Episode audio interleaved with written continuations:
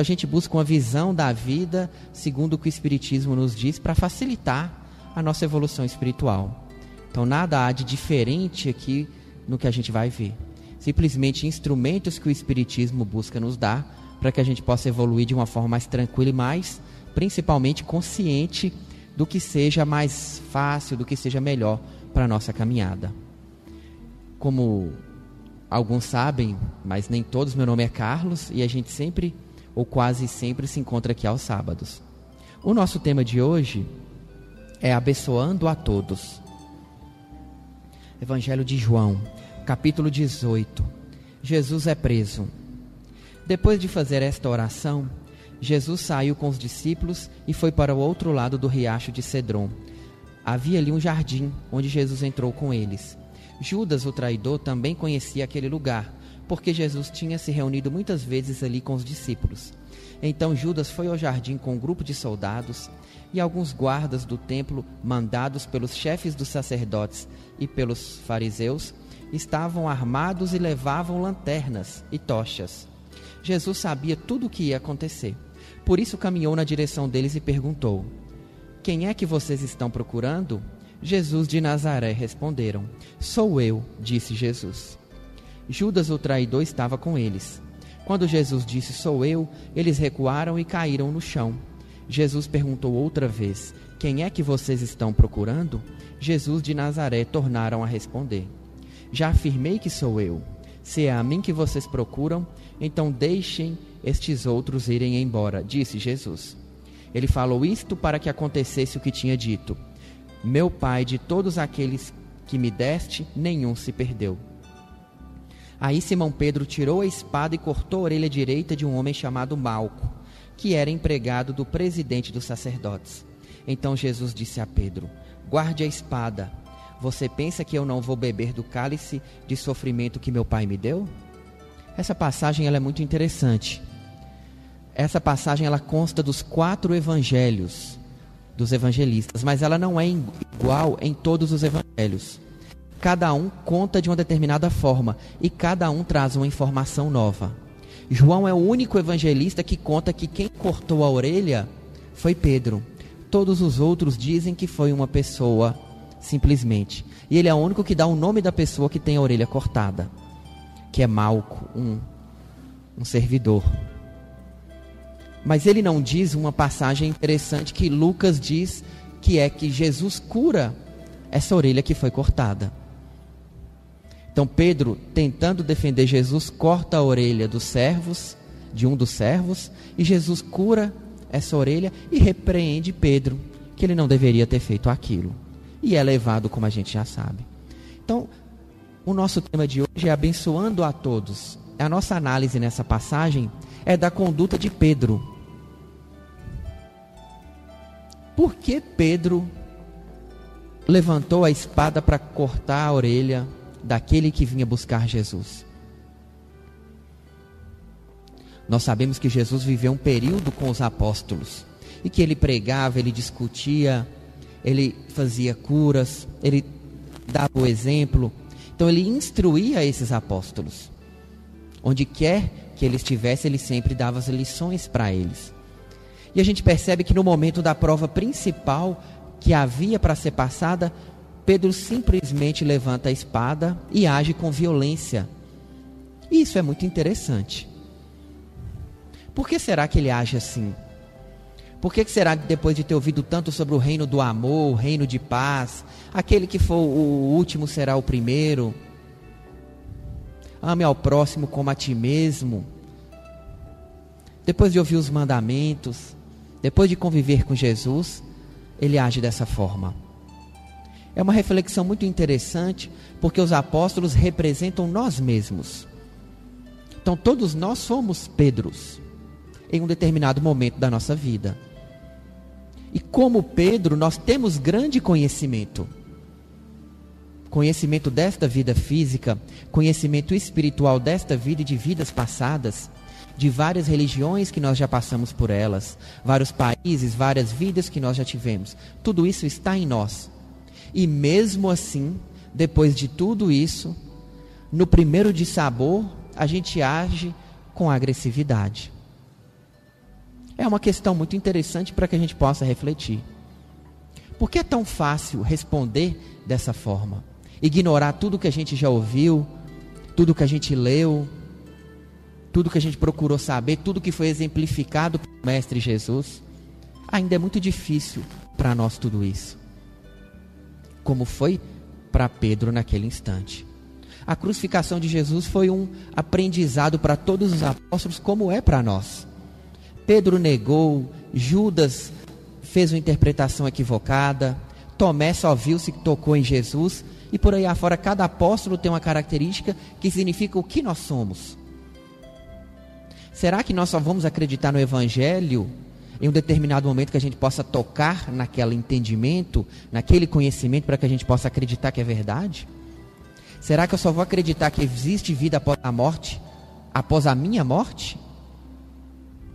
Ou pelo menos eu conheço a informação, mas não vivo segundo esse entendimento? Porque a gente percebe que Pedro sabia de tudo isso, mas não conseguia naquele instante viver o que ele sabia. Será que nós conseguimos viver o que a gente sabe hoje? Temos plena consciência que não sabemos muito. A gente lê um livro aqui, um livro ali, tem as nossas próprias reflexões, discute com um amigo, com um colega, assiste uma palestra, mas é muito pouco frente ao conhecimento da espiritualidade. Mas será que esse pouco que a gente já sabe mudou algo em nós? Porque senão não não está valendo.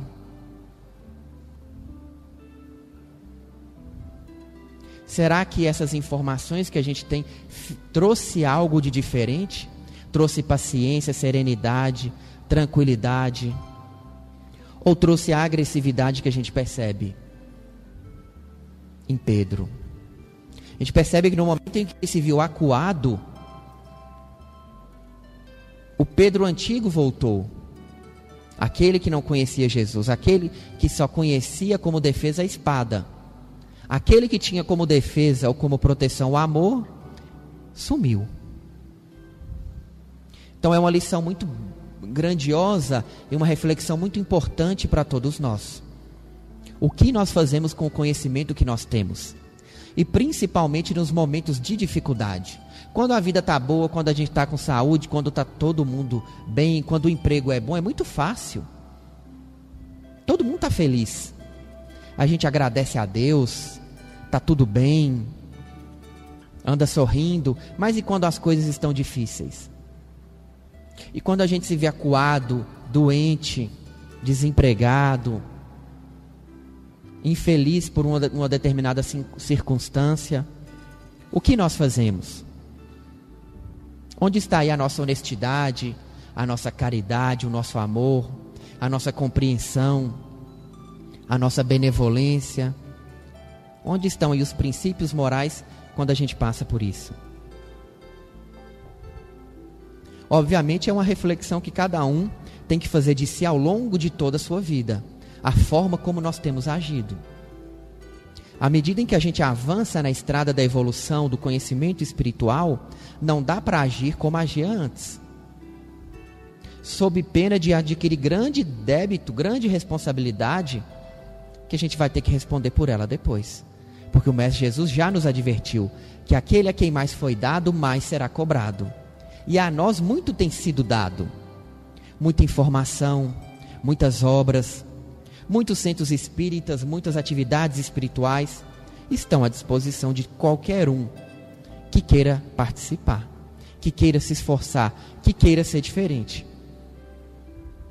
Mas o que nós temos feito com essas informações?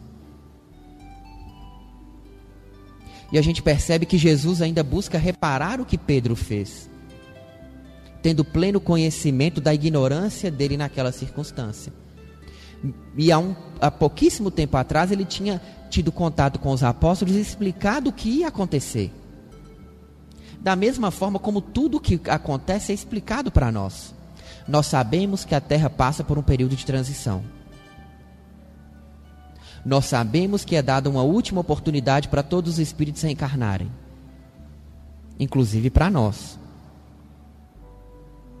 E nós ainda achamos estranho todo o sofrimento e toda a dificuldade que a gente encontra na terra. Mas já foi avisado que seria assim. Já foi avisado que para que a gente possa se tornar melhor é preciso que a gente vá lá no fundo, revire tudo que tem lá para que a gente possa reconstruir um planeta melhor. Já foi avisado que poucos ficarão na Terra, aqueles que forem compatíveis com a vibração de um mundo de regeneração. Tudo isso já nos foi dito, mas será que a gente vive segundo essas informações? Será que a gente busca fazer as nossas preces, elevando a nossa vibração, a busca agir de uma forma diferente, buscando sempre exercer o amor, a mansuetude, a tranquilidade? Ou a gente está sempre discutindo alguma coisa, buscando alguma vantagem?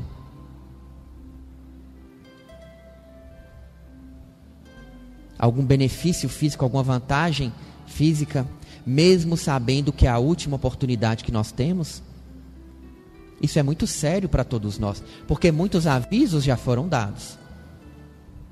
E hoje é tudo muito fácil de se obter informação, de se obter um local para uma atividade espírita, de se obter um livro, de se obter uma palestra. Então, nenhum de nós pode alegar ignorância para que tudo possa correr da forma mais tranquila possível. Então, nenhum de nós tem essa chance de alegar ignorância. Como Pedro também não teve.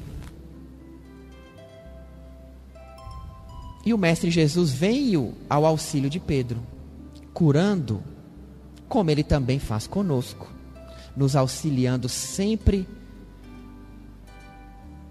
a curar aqueles que nós fizemos mal. Quando nós participamos de uma atividade espiritual, quando nós frequentamos um determinado local, nós nos tornamos amigos dos mentores daquele local. Então nós fazemos parte de um grupo. Nós ajudamos e somos ajudados por aquele grupo. E nós temos a chance de ajudar aqueles que nós fizemos mal em outras vidas. E assim nós vamos evoluindo e diminuindo o sofrimento que nós mesmos causamos. Mas quando a gente se vê perdido, um dia vai num local, outro dia vai em outro local. Depois passa um tempo despreocupado do assunto. Vejam, nós não temos compromisso, nós não de um grupo. A nossa possibilidade de auxílio é muito inferior. O nosso crescimento espiritual é muito abaixo daquele do que poderia ter sido. Então, como Pedro foi, nós muito, somos muito afoitos. Nós não prestamos atenção no que está acontecendo ao nosso redor. E deixamos que a agressividade, que a falta de ponderação tome conta de nós. Então Pedro, na verdade, ele nos representa nessa passagem. Porque se o nosso crescimento ele é constante, a análise deve ser constante, para que a gente não pratique atos que não condiz mais com a nossa evolução, com o nosso crescimento espiritual. Então nós buscamos o que? A seriedade. A serenidade, a tranquilidade, uma reflexão com, mais despreocupada para que a gente não seja pego tão de surpresa assim. E o que é serenidade? Miramês, no livro Horizontes da Vida, traz para nós uma ideia do que seja serenidade. É o fruto da harmonia interna, que corresponde a um conjunto de valores dos sentimentos, de modo que o sublime é filho do esforço individual depois da grande operação de Deus em nós. Vou ler de novo. A serenidade é fruto da harmonia interna, que corresponde a um conjunto de valores dos sentimentos, de modo que o sublime é filho do esforço individual, depois da grande operação de Deus em nós. O que é a operação de Deus em nós? É a transformação de tudo isso que a gente acabou de ver, de todo o conhecimento, de toda a vivência que a gente tem a possibilidade de ter contato, o que ela faz em nós. Deus, através de todas essas informações, Ele pode nos transformar, nos trazendo serenidade. E serenidade é harmonia interna. Aquele que está tranquilo nunca vai levantar a espada para uma outra pessoa, na simbologia que nós estamos aqui usando. Ele vai ter como ter sempre como resposta o amor, a tranquilidade, a compreensão porque sabe que algo além do que simplesmente aparenta ser está acontecendo. Como o Mestre Jesus sabia. Sabia que aquilo era necessário. E ele estava tranquilo, sereno, ao contrário dos apóstolos, que, mesmo advertidos, não entendiam o que estava acontecendo. E como nós vamos adquirir serenidade? Essa é a chave do nosso problema. Temos conhecimento, temos informação, temos vivência, dependendo da idade de cada um, mais ou menos vivência. Muito aprendizado com nós mesmos e com os exemplos ao nosso redor. Para que a gente tire as nossas próprias conclusões das situações na nossa vida. Que instrumentos nós podemos ter para que a gente possa buscar essa tranquilidade interna, essa serenidade, para que nos momentos difíceis a gente continue sereno. Percebam, o sereno não cria débitos. O sereno ele espalha o amor e está sempre trazendo o equilíbrio e a paz onde quer que ele esteja. Essa é uma grande característica dos espíritos evoluídos. Espalham a tranquilidade e o amor onde quer que estejam. Miramês nos diz que um grande instrumento que a gente pode utilizar é a benção, é abençoar. A cultura popular já nos diz isso. Antigamente era muito normal a gente pedir a benção. Hoje não é mais, mas já, já foi um costume. E isso é verdadeiro costume que poderia voltar. Então, o que é abençoar? É desejar o bem para todas as criaturas que vivem conosco e que encontram-se por onde quer que a gente seja. Não esteja, seja. Então vejam, bênção é querer o bem. Por isso que a gente pedia a benção. Para que alguém desejasse para nós o bem torcesse por nós. Praticamente uma prece em nosso favor, quando feito com sinceridade. Porque nós sabemos que palavras e pensamentos doam energia. Então, esse tipo de preocupação, essas palavras, tudo isso gera energia positiva projetada em uma outra pessoa. Então, bênção é se preocupar, é procurar saber o que acontece é desejar, desejar o bem para as pessoas que estão ao nosso redor. E será que a gente tem feito isso? Para que a gente possa estar e buscar a serenidade, precisamos espalhar o bem ao nosso redor. Para que assim a gente tenha harmonia íntima. Devemos compreender que bênçãos são doações de valores que já despertamos na intimidade do coração. O que nós temos de bom em nós? É uma reflexão pessoal de cada um. Pensem: o que nós temos de bom em nós hoje? Não é pouca coisa. Nós temos muitos problemas para resolver, temos, mas nós também temos muita coisa boa em nós. Uns são mais atenciosos, Uns são mais caridosos. Uns são mais esforçados no trabalho, mais objetivos. Uns estão sempre ligando, se preocupando com outra pessoa. Então, cada um de nós tem uma característica e várias qualidades que nós podemos exercitá-las. Mas nós não podemos esquecer de exercitá-las. Às vezes somos uma pessoa atenciosa, mas queremos o bem das pessoas ao nosso redor, mas andamos sem prestar atenção no que está acontecendo e perdemos a chance de praticar o bem. É o que o Evangelho nos diz. Não podemos colocar a candeia debaixo do alqueire, ou seja, a luz debaixo da mesa. E a luz aí é o que nós temos, a nossa luz, que são as nossas qualidades. Já são poucas, mas temos. Então temos que exercê-las. Mostrar quem nós somos, espalhar o bem, abençoar onde quer que nós estejamos. Desejar e espalhar energias onde nós estivermos.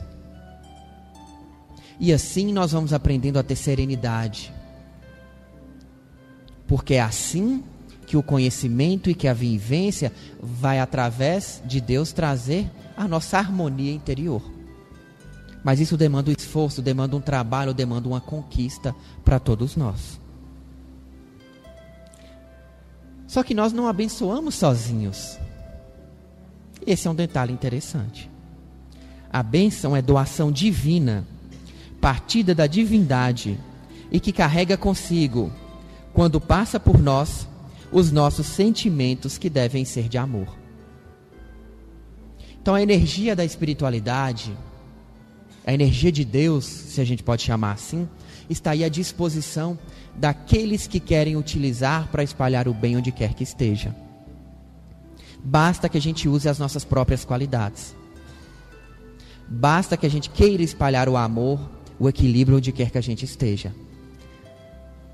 Por isso, nosso tema hoje é abençoando a todos.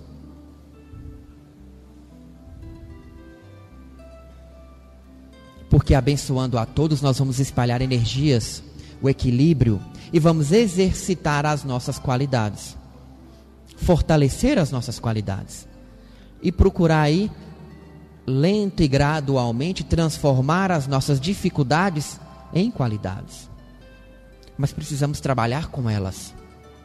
Assim como nós trabalhamos no físico. Nós entramos numa faculdade e vamos lentamente aprendendo.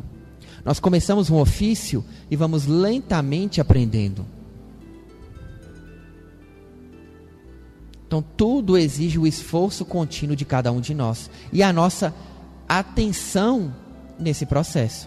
Nós não podemos nos esquecer e perder o foco no exercício das nossas qualidades. E isso é exigido de nós. Esse é o objetivo da nossa encarnação: fortalecimento nas qualidades e da mesma forma fortalecimento através da diminuição das nossas fraquezas. Algumas são mais fáceis, algumas são mais difíceis, mas a gente tem que estar sempre atento ao que se passa. A nossa evolução não é feita separadamente. A nossa evolução é feita dentro do conjunto em qual nós estamos. Nós já vimos aí em outras oportunidades que nós nascemos na cidade, no local, estamos no emprego, na família que corresponde à necessidade da nossa evolução. Então o conjunto é sim muito importante. E por isso a forma como a gente trata o conjunto é que vai dizer ou não se estamos avançando. E é o conjunto que nos ajuda a seguir em frente, que nos ajuda a evoluir. E assim nós vamos nos fortalecendo. Então nós podemos a cada instante transformar defeitos em qualidades. Podemos, por exemplo, transformar inveja em força de vontade para buscar o que nós desejamos. Podemos transformar o orgulho em força de vontade para seguir em frente. Podemos transformar a preguiça em cautela. Não fazemos tão rápido, mas não porque somos preguiçosos, mas porque temos uma cautela necessária. E assim nós vamos transformando aquilo que não é muito bom em nós em algo que engrandeça a nossa evolução espiritual.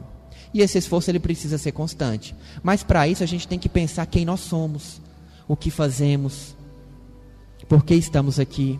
E assim nós compreendemos também o nosso sofrimento, as nossas alegrias, por que ficamos doentes, por que estamos saudáveis, por que lucramos, por que tomamos prejuízo. Tudo isso está relacionado a quem nós somos, o momento espiritual que nós estamos o que nós fazemos da nossa vida naquele instante. Então, se estamos felizes, é um, um ponto para reflexão. Se estamos com dificuldade, é um ponto para reflexão. Se a vida parece triste, sem sentido, é um ponto para reflexão. Se a nossa vida está fantástica, maravilhosa, nunca esteve tão bem, é um ponto para reflexão, para que a gente siga nesse caminho que nós estamos. Então, tudo isso depende da nossa própria análise. E para que a gente possa bem analisar, precisamos de conhecimento e de prática, de referência, para que a gente possa sim tirar, fazer o nosso juízo de valor. E as nossas melhores referências estão aqui no Evangelho. Os apóstolos, o Mestre Jesus. Por isso nós, depois de tanto tempo, ainda lemos o Evangelho. Modelos e exemplos para todos nós, de acertos e de erros, para que a gente repita o que é bom e evite o que não deu certo. E assim fica a nossa mensagem do dia de hoje, para que através das nossas qualidades a gente possa abençoar onde quer que a gente esteja. Que a gente tenha tranquilidade para não levantar a espada quando os obstáculos baterem a nossa porta. Que a gente tenha serenidade para refletir, para interpretar, para que a gente não crie novos débitos pelo contrário, que o conhecimento espiritual seja revelador para todos nós.